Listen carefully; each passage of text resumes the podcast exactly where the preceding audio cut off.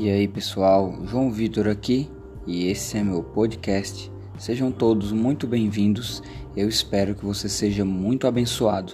Eu te convido, vamos ouvir juntos mais uma mensagem.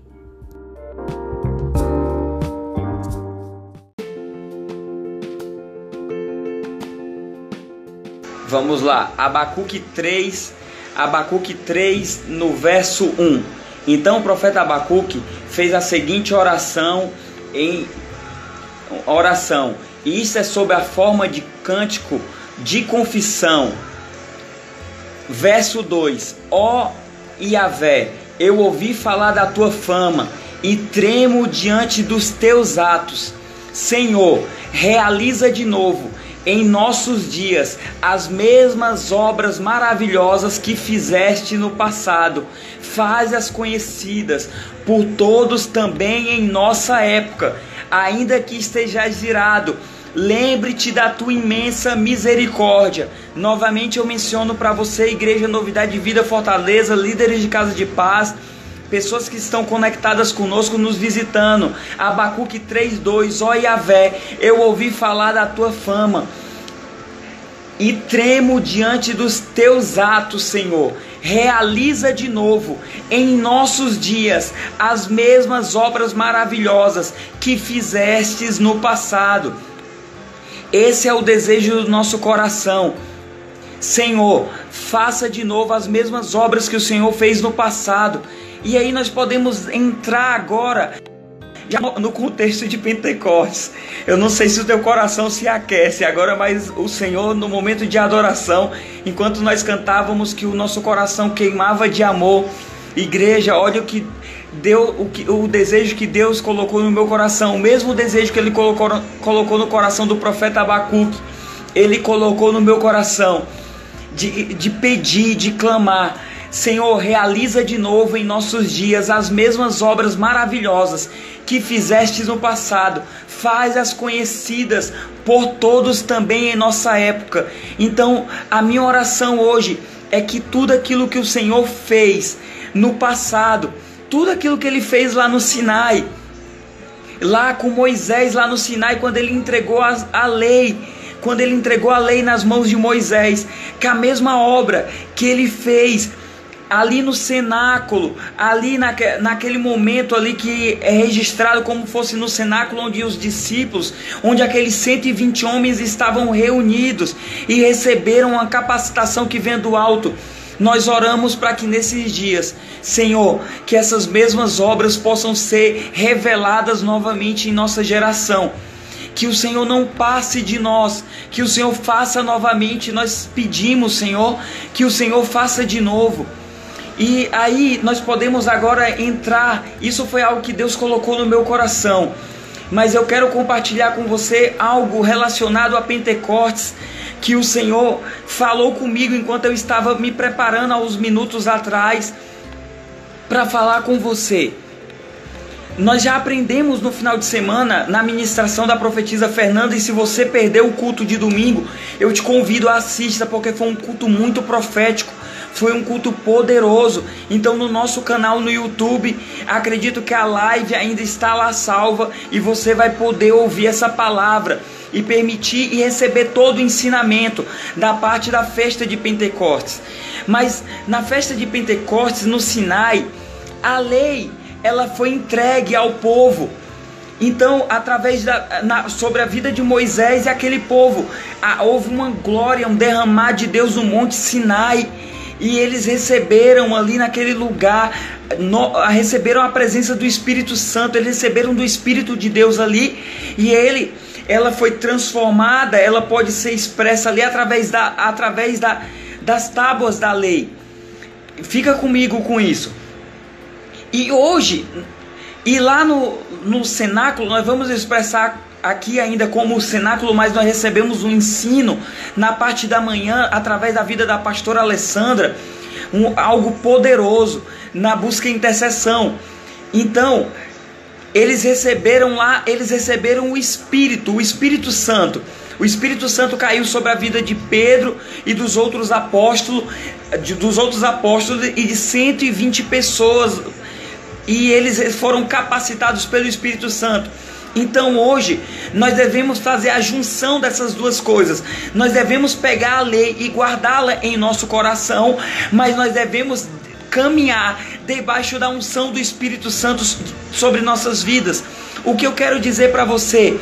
Porque nós devemos guardar todos os mandamentos do Senhor em nosso coração, para que a gente possa andar em retidão.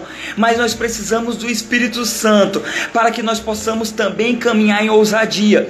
Porque eu posso ter a lei, nós, eu posso guardar todos os mandamentos em meu coração, mas eu me senti, eu, eu senti medo, eu senti, eu me senti inseguro, eu andar de com dúvidas, sem ter a ousadia de andar debaixo do poder sobrenatural de Deus.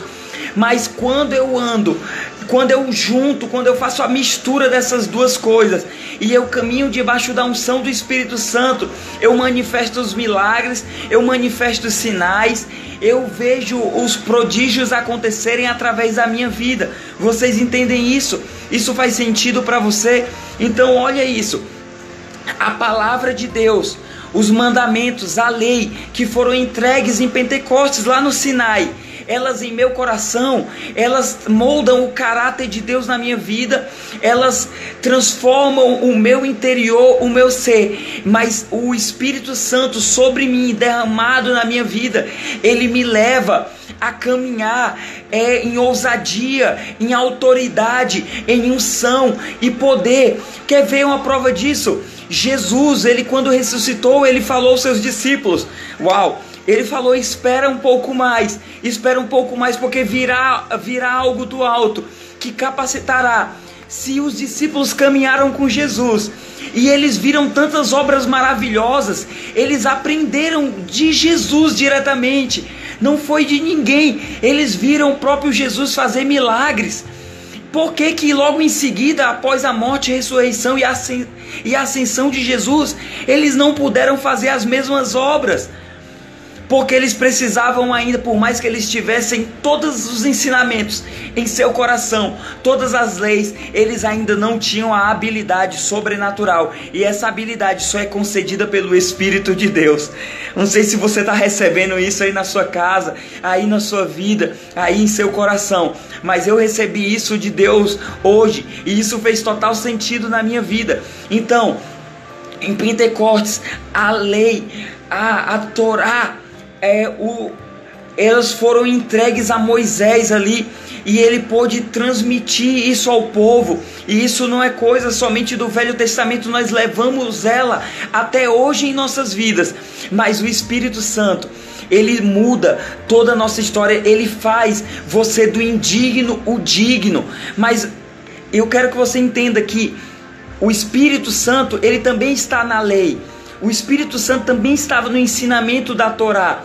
Então, é como nós vemos lá em Ezequiel, é o Espírito Santo mudando dentro do nosso ser, mudando o coração de pedra, transformando num coração de carne. Então, a lei, ela precisa ser esculpida em nossos corações. E nós andando debaixo do Espírito, ele nos dá ousadia, ousadia para vencer o dia mal, ousadia para curar os enfermos, habilidade e poder sobrenatural para transformar lugares aonde nós pisarmos.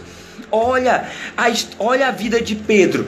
Isso já partindo até para uma fase de conclusão para que a gente para que nós possamos orar, orar por milagres, orar para que o Espírito Santo desça sobre nossas vidas. Vamos lá. Veja comigo. Pedro, ele tinha negado Jesus três vezes, você conhece. Só que lá em, no final do livro de João, Pedro ele teve um encontro novamente com o Senhor e ele nós podemos colocar aqui parafrasear, ele foi perdoado por conta da suposta traição, por ter negado o mestre dele, porque as pessoas falavam, olha, não era ele que andava com com esse que se diz o, o Deus, é, é não é ele que diz que que ele fazia os milagres? E Pedro negou três vezes. Talvez lá, no, lá naquela reunião onde os 120 estavam reunidos, Pedro era o que se sentia mais indigno de receber o Espírito sobre a vida dele. E talvez você nessa live, nessa transmissão, você se sinta da mesma maneira. Talvez você se sinta inapropriado para receber o Espírito Santo dentro de você e sobre você. Mas eu quero te dizer que a história de Pedro é extraordinária. Lá no verso 14 de Atos 2, até por volta ali do verso 42, nós podemos ver o sermão de Pedro.